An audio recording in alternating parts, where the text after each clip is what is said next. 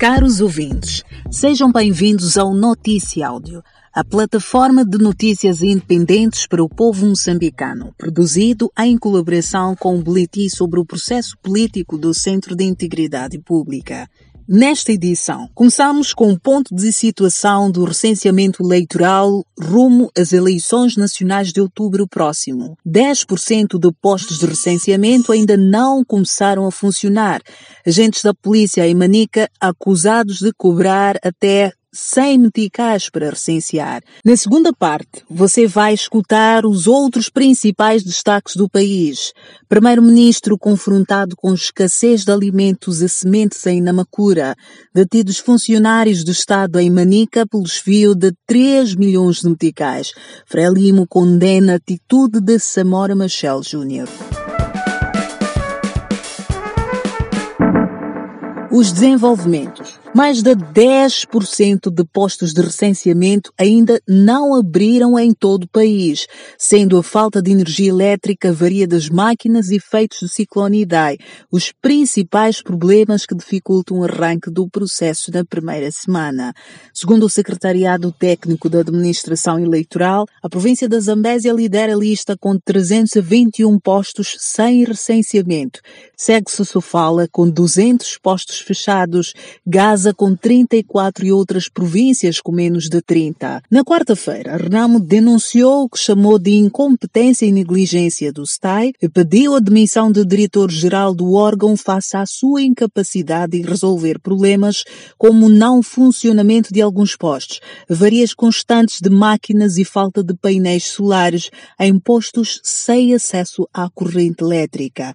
Brigadistas de recenseamento eleitoral apresentam-se aos postos de trabalho sem uniforme habitual que os identificam, uma situação que, segundo correspondentes do CIP, ocorre em todo o país. De acordo com o porta-voz do STAI, Cláudio Langa, o órgão está preocupado com o fato e diz que questões logísticas estão a dificultar o transporte do uniforme de Maputo para os distritos. Outros relatos indicam que a Polícia da República de Moçambique está a cobrar dinheiro para quem se recensear em Sucindenga, província de Manica. Trata-se de agentes da Polícia do Posto de Recenseamento da EPC Samora Machel que cobram entre 50 a 100 meticais a cada cidadão.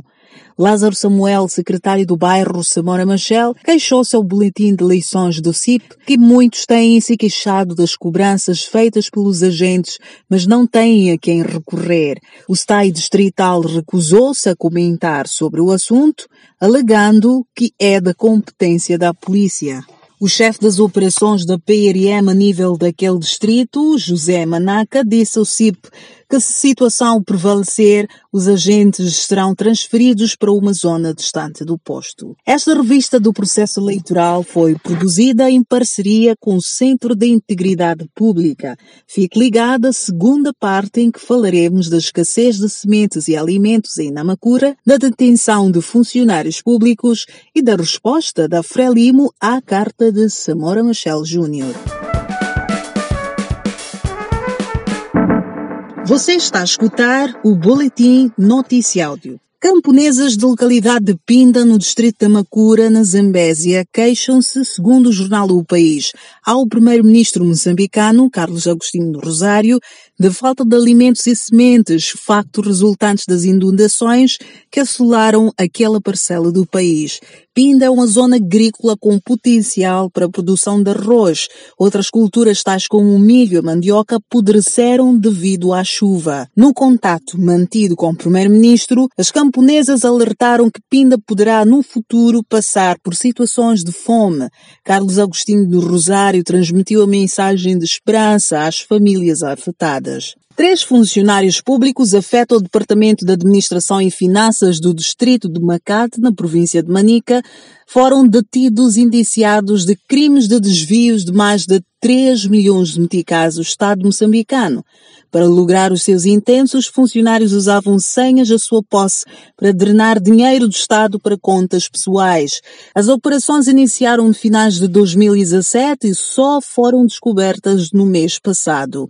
Os suspeitos saqueavam o valor de uma forma faseada, levando 200 a 250 mil meticais em cada transferência bancária. O porta-voz da Frelimo, Caifadine Manasse, condena Samora Machel Júnior, mais conhecido por Samito, por ter afrontado as lideranças do partido quando acusou o presidente Filipe Nunes e o secretário-geral Roque Silva de estarem a dirigir mal o partido.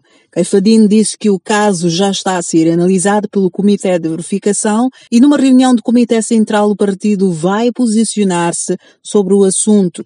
Samito endereçou uma carta ao presidente do partido na qual apontava uma série de irregularidades de que estava a ser alvo. Segundo o jornal Carta de Moçambique, Samito chegou a pedir a suspensão de Felipe News.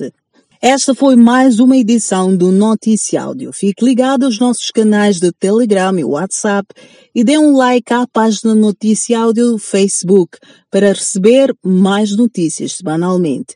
Fique atento à próxima edição.